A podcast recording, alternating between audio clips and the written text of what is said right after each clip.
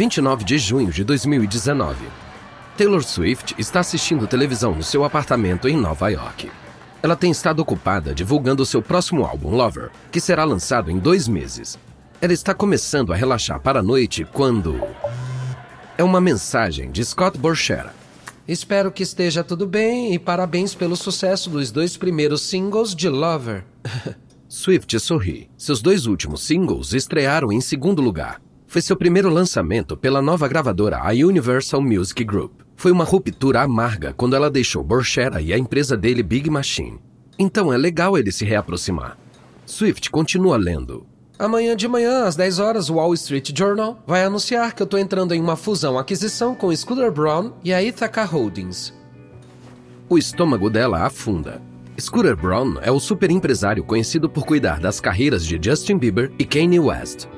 Dois artistas que ela sente que se aproximaram depois que West disse que tornou Swift famosa em uma letra de música controversa. Se agora Braun é dono da Big Machine, isso significa que ele também é dono das gravações originais que ela passou anos tentando comprar de volta.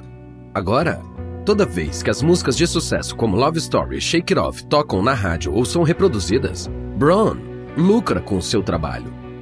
Tudo porque ela cedeu os direitos dessas gravações originais quando tinha apenas 15 anos. Mas Swift não vai deixar isso passar sem brigar. Swift abre o seu laptop e começa a digitar. Durante anos eu pedi e implorei por uma chance de ter o meu trabalho. Algumas curiosidades sobre as notícias de hoje. Eu soube da compra das minhas Masters pelo Scooter Braun conforme foi anunciado ao mundo. Eu só consigo pensar no bullying incessante e manipulador que recebi dele por anos. Swift vai se animando enquanto escreve. Isso é o pior que poderia me acontecer. Quando eu deixei minhas Masters nas mãos do Scott, fiquei em paz com o fato de que eventualmente ele as venderia. Nem nos meus piores pesadelos eu imaginei que o comprador seria o Scooter. Sempre que Scott Borchera ouviu as palavras Scooter Brown saindo da minha boca, é porque eu estava chorando ou tentando não chorar. Ele sabia o que estava fazendo. Os dois sabiam. Controlando uma mulher que não queria se associar a eles, perpetuamente. Isso significa para sempre. Swift está muito longe daquela garota de 15 anos ansiosa para assinar com uma gravadora. Agora, enquanto ela escreve no laptop, ela sabe exatamente o que está fazendo. Ela está armando uma bomba. E amanhã, quando ela clicar em publicar seu post no Tumblr, a internet e as redes sociais vão explodir quando os fãs e os críticos entrarem nessa batalha.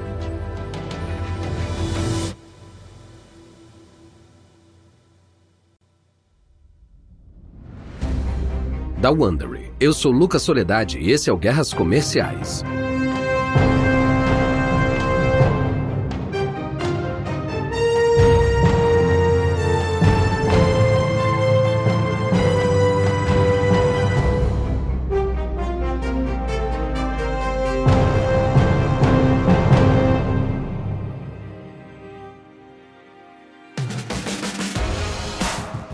Último episódio, conforme Taylor Swift ficava cada vez mais autoconfiante, também aumentava sua insatisfação com a sua gravadora Big Machine. Então ela passou para a Universal. Isso foi um soco no estômago para Borchera. Scooter Braun viu uma brecha e ofereceu a Borchera um acordo para comprar a Big Machine. E com essa aquisição, vieram as masters dos primeiros álbuns de Swift. Neste episódio, Swift contra-ataca usando sua própria arma super perigosa, os Swifts. E Braun faz tudo o que pode para proteger o ativo de 300 milhões de dólares que ele acabou de comprar de Borchera. Este é o episódio 3 Vingança dos Swifts. Junho de 2019, Chicago, Illinois. Um grupo de amigos está em um bar vendo um jogo de beisebol. Uma notícia interrompe. Taylor Swift está arrasando com o empresário das estrelas Scooter Braun, empresário de Justin Bieber. Acabou de comprar os direitos de todo o catálogo dela até Reputation de 2017. Em um post no Tumblr, ela chamou a venda de o pior que poderia acontecer. Swift diz que sofreu bullying de Braun durante anos. Um cara do grupo vira a cerveja e balança a cabeça. Ah, qual é? A Taylor Swift sofria bullying? Ela sempre se faz de vítima. Sua namorada intervém. Ei, Jack, isso não é justo. Acho que ela tá chateada que esse cara comprou as músicas dela. É tipo comprar ela. Uma amiga interrompe. Olha, ela cometeu um erro e entrou nesse negócio sem entender direito, mas quanto tempo ela vai ter que pagar por isso? Caramba, Jack, ela era uma adolescente. Você teria feito a mesma coisa. Eu não sei, eu só não consigo ter pena da Taylor Swift, se é para ter pena de alguém. Tipo, vai lá chorar no seu jatinho particular. A namorada toma um gole de cerveja. Hum, enfim, espero que ela regrave os álbuns antigos. Espera, espera, o quê? Ah, você não viu isso? A Kelly Clarkson tweetou que a Taylor Swift poderia regravar as músicas antigas. A Kelly Clarkson, que foi a ganhadora do American Idol e se tornou apresentadora de TV, postou no Twitter que Swift devia regravar todas as músicas que ela não tem as masters só para mostrar do que é capaz. Isso é estranho. Bom, eu ouviria. A sugestão de Kelly Clarkson não é tão inédita assim. Em 2018, a cantora pop JoJo regravou seus primeiros álbuns por uma briga pelas masters com sua antiga gravadora. Def Leppard lançou o que ele chamou de falsificações das suas músicas, enquanto brigava com a sua gravadora. Nos anos 60, os Everly Brothers regravaram versões de seus últimos sucessos quando assinaram com uma nova gravadora. E isso é algo que as gravadoras não querem repetir. Para impedir que os artistas façam isso, agora os contratos geralmente têm cláusulas que impedem os artistas de lançarem trabalhos regravados de 3 a 5 anos do seu lançamento original ou mais. A cláusula de exclusividade de Swift não dura mais de um ano. Scooter Braun ainda não sabe se ela vai regravar mesmo ou como ele responderia caso ela fizesse isso. Ele acha que ainda tem tempo. Mas Swift também. E ela não vai desperdiçá-lo. Agosto de 2019. Escritório de Scooter Braun em Beverly Hills. Braun está sentado em sua mesa em pânico. Ele está com os cotovelos apoiados nos joelhos e passa as mãos pelo cabelo curto. Swift acabou de anunciar no Good Morning America que ela vai regravar suas músicas antigas. E isso representa um problema sério para Braun. Alô? É um dos investidores de Braun, um cara que colocou muito dinheiro para ajudar Braun a comprar as masters de Swift. Scooter, que é isso que eu tô ouvindo sobre a Taylor Swift querer regravar as músicas antigas? Ah, não se preocupa, isso não é nada, é só conversa. É, melhor ser só conversa. Pagamos 300 milhões de dólares por essas masters. Braun se mexe inquieto na cadeira. A verdade é que se Swift regravar os álbuns antigos, ele vai ter um grande problema. E seu investidor sabe disso. Ele continua. Olha, ela já provou que tem uma base de fãs incrivelmente leais, que são do tamanho de um país. Se ela regravar essas músicas, vai diminuir muito o valor do nosso investimento. Escuta, é, não faz o menor sentido para uma artista grande como Taylor. Regravar material antigo, ela estaria perdendo tempo. Confia em mim. Ela vai focar em fazer coisas novas. Olha, eu espero que essas gravações gerem 15 milhões por ano. Se não for assim, eu vou ficar muito irritado. E meu advogado vai deixar isso extremamente claro para você, entendeu? Bron encosta na cadeira, tenta manter a calma, enquanto calcula como as coisas podem se resolver. Swift pode não cumprir sua ameaça, mas isso é improvável, já que ela disse ao mundo inteiro que deseja regravar suas masters. A cláusula de exclusividade do contrato dela vence em novembro de 2020. Isso significa que ele tem pouco mais de um ano para recuperar todo esse investimento, talvez até achar outro comprador. Mas por enquanto, o valor futuro da compra de Braun está ameaçado. Então ele decide revidar da única forma que ele acha que pode: sufocando o pássaro. O que Swift não sabe é que Braun ainda controla o direito dela de tocar as próprias músicas.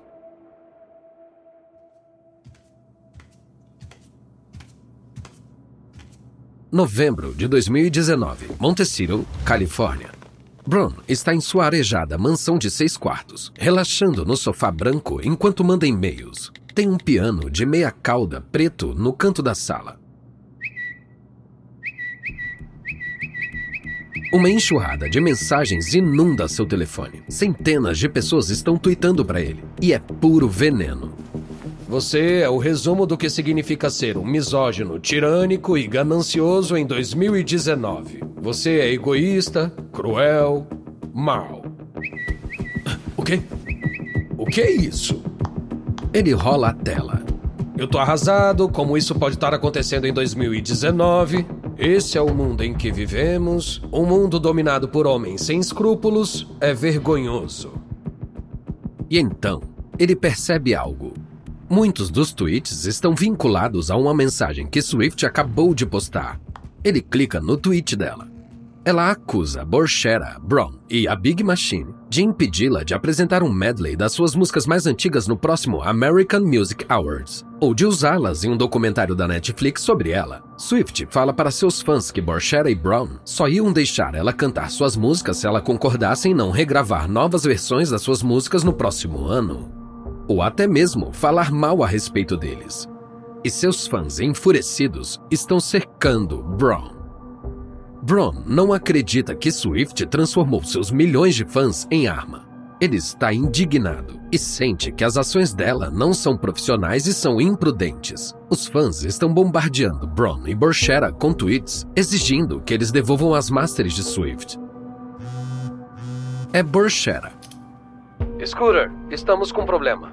Não brinca, meu telefone tá pegando fogo. É, o meu também, mas não são só os tweets. Nossos escritórios estão recebendo telefonemas e e-mails com ameaças. Bron se inclina na cadeira.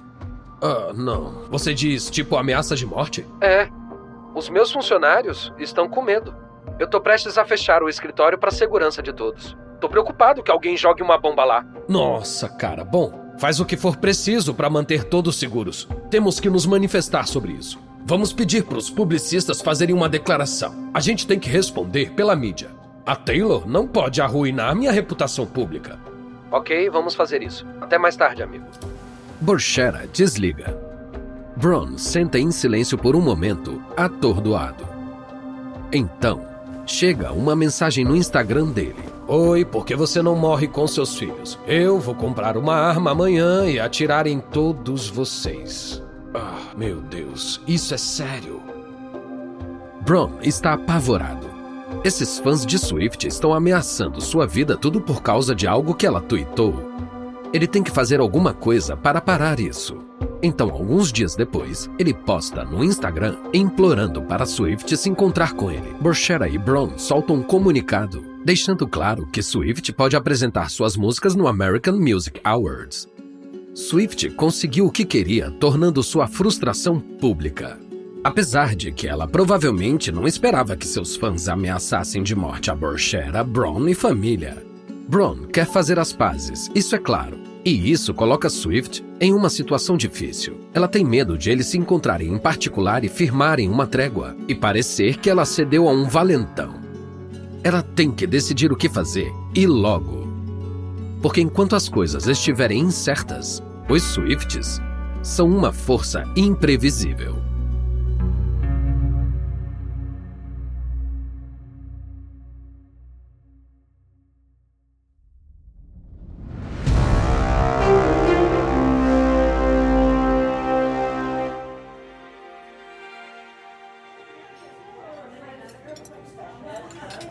Ação de Graças 2019.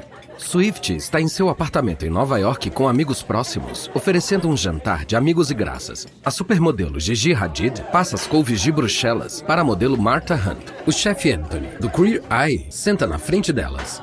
Swift toma um gole de sua taça de vinho e levanta. Tá bom, eu vou pegar a torta. Beleza! Boa, bem na hora! Swift entra na cozinha. Ela deixou o celular no balcão para tentar aproveitar o jantar mas ela percebe quando ele acende com um e-mail. E quem mandou foi Scooter Braun. Swift olha rapidamente o e-mail. Ela entrou em contato quando soube das ameaças de morte. Agora ele diz que quer começar a negociar para que ela compre de volta as Masters.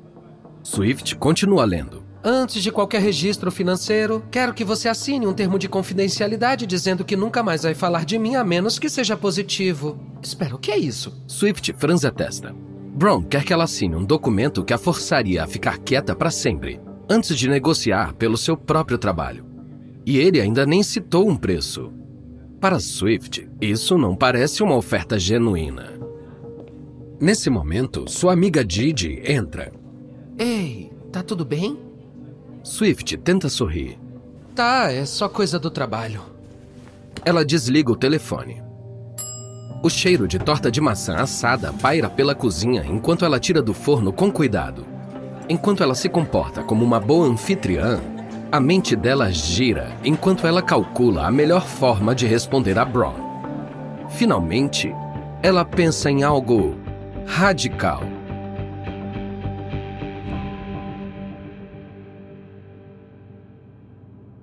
Abril de 2020, Beverly Hills, Los Angeles. Como o resto do mundo, Swift está isolada por causa da pandemia. Ela não pode sair em turnê, então ela passa muito tempo no seu home studio. Ela apelidou a sala de Kirikomiri Studio por causa dos seus gatinhos. Como muitas pessoas presas em casa, ela tem passado muito mais tempo sozinha. Isso a deixou mais introspectiva, talvez até mais triste.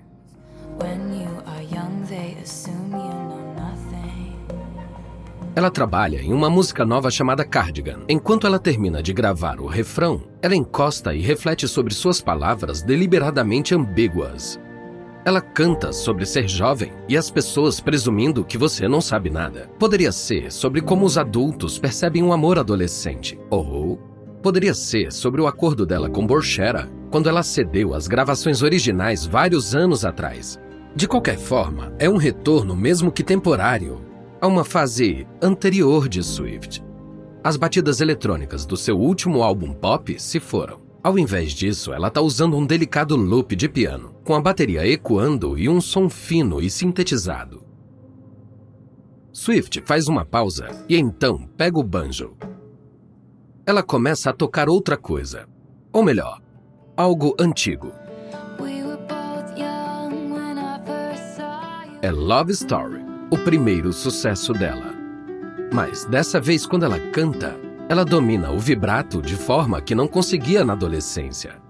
A voz dela está cheia da nostalgia que vem quando se olha para algo depois de ter passado muito tempo. Grande parte da música e o arranjo soam iguais ao original, mas foram Swift e sua voz que mudaram. Swift tira as mãos das cordas e senta para pensar. Ela se recusou a assinar o acordo de confidencialidade de Brown. O que ele pedia não parecia justo. Agora, ela não tem certeza de como deve seguir. Mas é o meio de uma pandemia global. O mundo parece estar de cabeça para baixo. Ela mudou e sua música também mudou. Ela está apostando que seus fãs vão continuar leais. Ela pensa: que besteira! Ela pode ir em frente. Alguns meses depois, ela lança um álbum surpresa de novas canções chamado Folklore e tem o maior dia de estreia no Spotify para um álbum de uma artista mulher. Swift costumava criticar o Spotify, mas agora ela é enorme na plataforma. Cardigan recebe 7,7 milhões de streams no dia do lançamento, o maior primeiro dia para qualquer música em 2020. E isso faz ela pensar se os fãs comprariam regravações de suas músicas antigas. Não, ela pensa. Eles já compraram essas músicas há mais de uma década.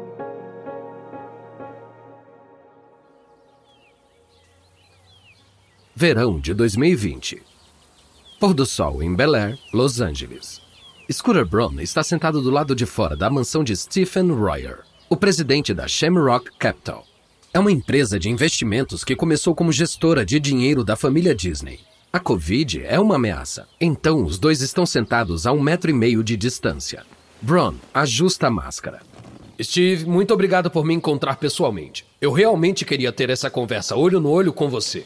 É um prazer, Scooter. Desculpa não te receber dentro de casa, mas sabe, Covid e tudo mais. Bron concorda e vai direto ao ponto. Olha, eu tenho um ativo que acho que pode te interessar. Eu sei que você tem investido muito nos espaços de mídia e entretenimento. Sim, temos todo um fundo dedicado a esse conteúdo. E estamos interessados em ativos que possam gerar fluxo de caixa. Bron sorri. Seus olhos se enrugam por cima da máscara.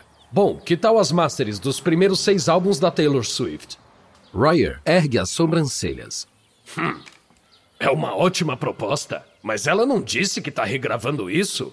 Olha, tem uma grande diferença entre dizer que você vai fazer algo e realmente fazer. Essas masters rendem 15 milhões por ano. É, ok, eu tô ouvindo. Qual o preço disso? 300. 300 milhões de dólares é quase o que Brom pagou quando comprou elas da Big Machine no último verão. Mas se ela regravar as músicas, isso representa um risco considerável para a rentabilidade dos ativos. Por que assumir esse risco? Mas não são só as masters. Pense nos vídeos e produtos. Você teria parcialmente os direitos artísticos dos seis primeiros álbuns. E dos vídeos também. Essa é uma receita consistente para sua empresa. Royer concorda pensativo. Hum. Deixa eu falar com os meus sócios. Eu te dou um retorno. Enquanto Brom sai, ele está pensando em como vai ficar aliviado de desovar as masters de Swift na Shamrock. Claro que essas masters fizeram bom dinheiro para ele, mas pelo menos ele não vai ser perseguido pelos fãs de Swift e pelas alegações de que ele é só mais um cara da indústria controlando o destino de uma artista mulher. Na verdade, ela o forçou a isso. Ele teve que fazer isso para proteger a sua reputação na indústria da música. Ao contrário de Bron, nem Royer nem sua empresa de investimentos têm uma história pessoal com Swift, então eles não vão enfrentar a mesma reação que Bron. Ciente da hostilidade entre Swift e Brown, Royer planeja fazer aberturas para Swift para amenizar as coisas, mas ele vai se afundar bem rápido.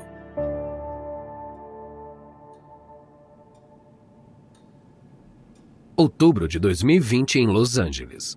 Swift está em casa em uma videochamada com seu produtor Jack Antonoff, que está no interior de Nova York. Eles têm conversado regularmente e trocado trechos de músicas. Ela está trabalhando em criar músicas novas. Chega um e-mail. É de um grupo chamado Shamrock Capital. É, espera, Jack, preciso de um segundo. Swift leu o e-mail. A empresa de investimentos informa que eles compraram as masters dela. Ai, meu Deus, alguém comprou as minhas masters! O quê? Quem? Ah, um grupo chamado Shamrock Capital. E é uma boa notícia? É, acho que sim. Pelo menos significa que Scooter não é mais o dono. É, peraí, tem mais, peraí. Swift continua lendo. A Shamrock convida ela para ser parceira deles. Espera. Eles estão falando que eu posso colocar algum dinheiro e ser uma investidora das minhas Masters. Eu não teria elas diretamente, mas teria uma pequena porcentagem delas. Hum. Isso é meio estranho. Uh, desculpa, Jack. Eu vou ligar pro meu advogado. O advogado dela quer colocá-la imediatamente em uma ligação com seu gerente de negócios. Juntos, os três entendem a Shamrock. Swift está irritada, mas ela disfarça bem. Oi, eu tô muito feliz de falar com vocês. Nós também. Estamos muito animados em fazer parceria com você. Swift franze a testa ao telefone. Certo. É, acho que eu tô um pouco confusa sobre por que esperaram que o acordo com Scooter fosse fechado. Por que não me avisaram desde o começo? O representante da Shamrock suspira. Scooter insistiu para Shamrock não se comunicar com você enquanto estávamos negociando com ele. A gente só poderia falar com você com o negócio fechado. Swift fica vermelha de raiva. Mais uma vez, ela foi deixada no escuro de propósito. Tá, vamos deixar isso de lado por enquanto. Se eu fizer parceria com vocês, o Scooter tá fora? Ele não vai receber mais nada das minhas Masters? O representante da Shamrock se mexe na cadeira. Bom, pelos termos do nosso acordo, o Scooter ainda vai lucrar com o seu trabalho por alguns anos. Swift aperta os dentes e abruptamente recusa a Shamrock. Porque ela se contentaria em ter uma pequena porcentagem do seu trabalho. Ela quer ter ele por completo. E mais uma vez, ela conta para os fãs nas redes sociais sobre o acordo fracassado. Swift tuita sobre os detalhes da venda de Brown para Shamrock. E graças aos seus muitos seguidores, as pessoas prestam atenção. É raro ter esse nível de exposição sobre os acordos de trabalho de uma superestrela. Geralmente, negócios desse tamanho são mantidos sob acordos de confidencialidade. E Swift dá um passo adiante. Ela confirma que ela começou a regravar seus álbuns antigos. Um mês depois, em dezembro de 2020, Swift lança uma amostra de uma das suas músicas regravada e ela viraliza rapidamente. A bomba foi acionada. Uma semana depois dessa provocação, Swift lança Evermore. É o segundo álbum dela em cinco meses. Esse álbum surpresa mistura folk, pop e rock alternativo e faz isso tão bem quanto seu álbum Folklore. Os novos álbuns de Swift estão arrasando nas paradas. Ela começa a pensar que talvez possa replicar esse sucesso com as antigas Masters. Para fazer isso, ela tem que enfrentar todas as forças da indústria da música agindo contra ela. O resultado é totalmente incerto. Ela decide pagar para ver.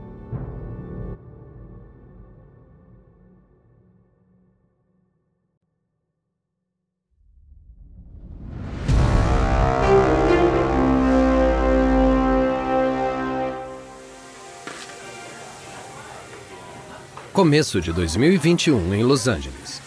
A pandemia está diminuindo e os restaurantes da cidade acabaram de reabrir. Então, Scooter Braun teve sua próxima reunião de negócios em uma famosa churrascaria coreana. Braun escolheu esse restaurante em sinal de respeito ao cara sentado do outro lado da mesa. É o pai da música pop, Bang Si-hook, com quase 50 anos e um rosto redondo com óculos com armação de arame. Na Coreia do Sul, ele é conhecido como o hitmaker por trás da sensação pop global BTS. Como é isso comparado a Seul? Bong sorri com educação. É muito bom. Brown sorri para Bang, que é o CEO da Hybe, uma empresa de entretenimento sul-coreana. É um híbrido de agência de talentos e selo de capital aberto por trás de alguns dos maiores artistas do K-pop, como BTS, TXT e Seventeen. Sabe, eu acho que a sua empresa é tipo a versão sul-coreana da minha. Bang concorda. É, nossos nichos têm muitas semelhanças.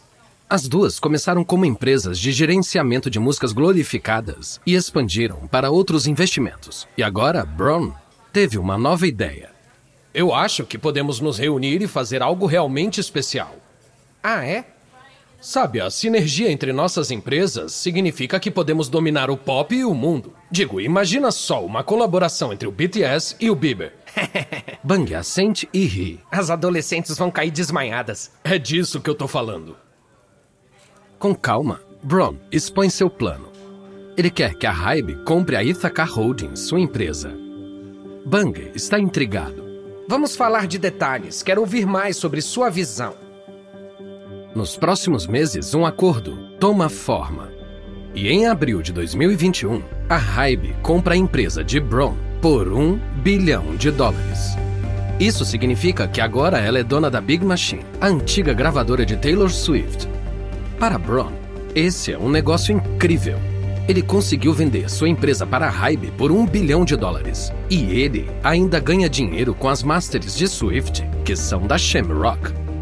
Mas Swift já tem um plano para contra-atacar esse crescente império pop de Brown.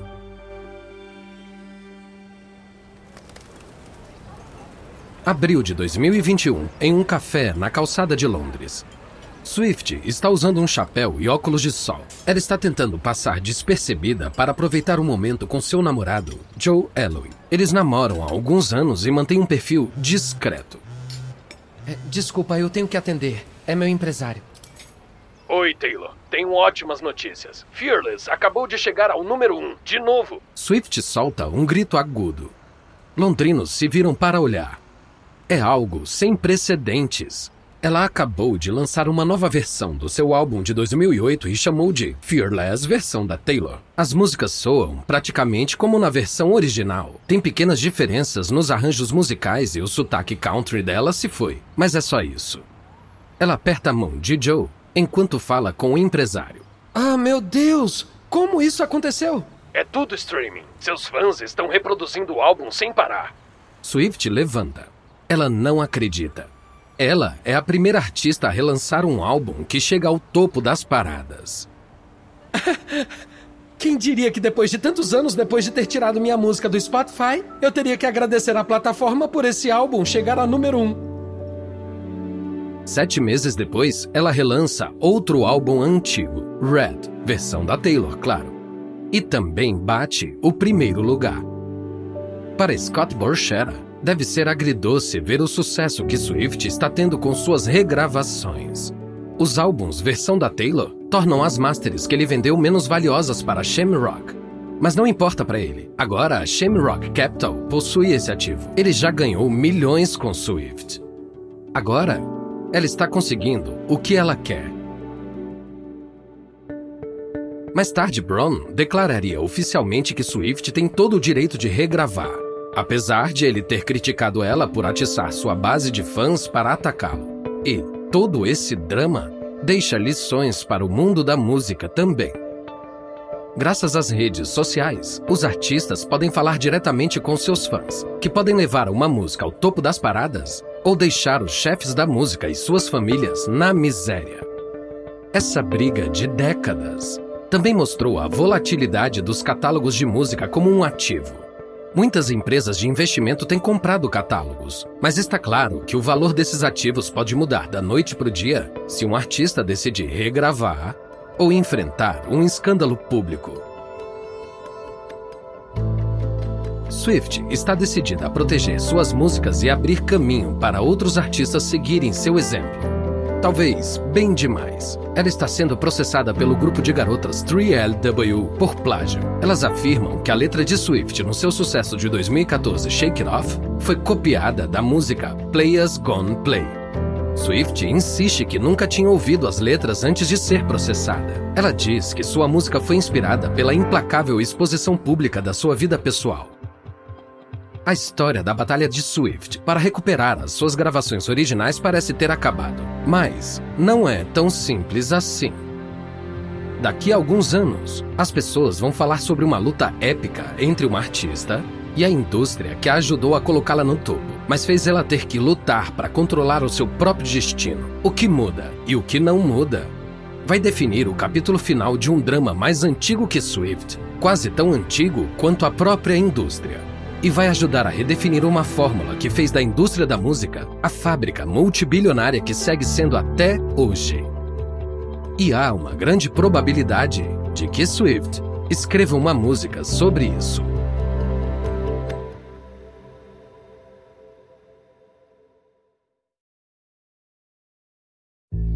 Da Wondery. Esse foi o terceiro e último episódio de Taylor Swift vs Scooter Braun, de Guerras Comerciais. Uma nota rápida sobre os diálogos que você ouviu. Na maioria dos casos, não sabemos exatamente o que foi dito. Essas cenas são dramatizações, mas são baseadas em pesquisas históricas. Para saber mais sobre Taylor Swift, confira o documentário Miss Americana. Também recomendamos ler Taylor Swift, a história completa, de Chas New Key Burden. Eu sou Lucas Soledade. Natalie Robemat escreveu escreveu essa história. Karen Lowe é nossa editora sênior e produtora. Editado e produzido por Emily Frost. Design de som por Kelly Randall. Nosso produtor é Dave Schilling. Nossos produtores executivos são Jenny Lauer Beckman e Marshall Lewy. Criado por Hernan Lopes para o Wonder.